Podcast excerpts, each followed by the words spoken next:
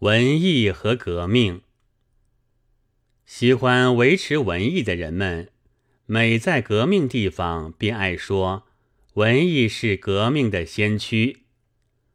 我觉得这很可疑，或者外国是如此的吧。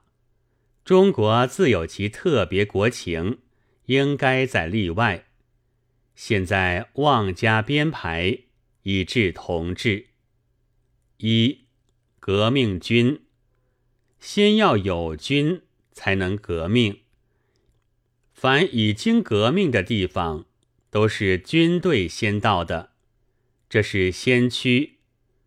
大官们也许到的迟一点，但自然也是先驱，无需多说。这之前，有时恐怕也有青年潜入宣传。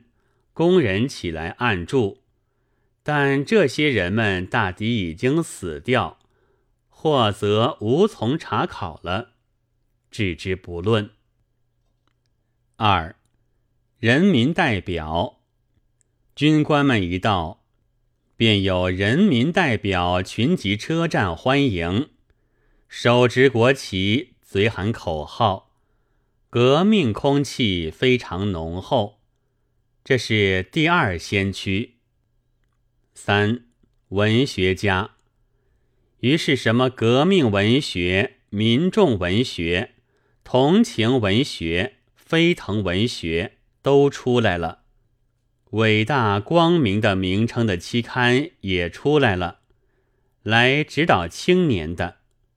这是可惜的很，但也不要紧。第三先驱。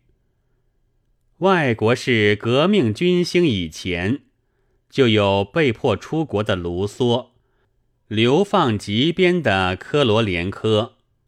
好了，倘若硬要乐观，也可以了，因为我们常听到所谓文学家将要出国的消息，看见新闻上的记载、广告，看见诗，看见文。虽然尚未动身，却也给我们一种将来学成归国了不得呀的预感。希望是谁都愿意有的。十二月二十四日夜零点一分五秒。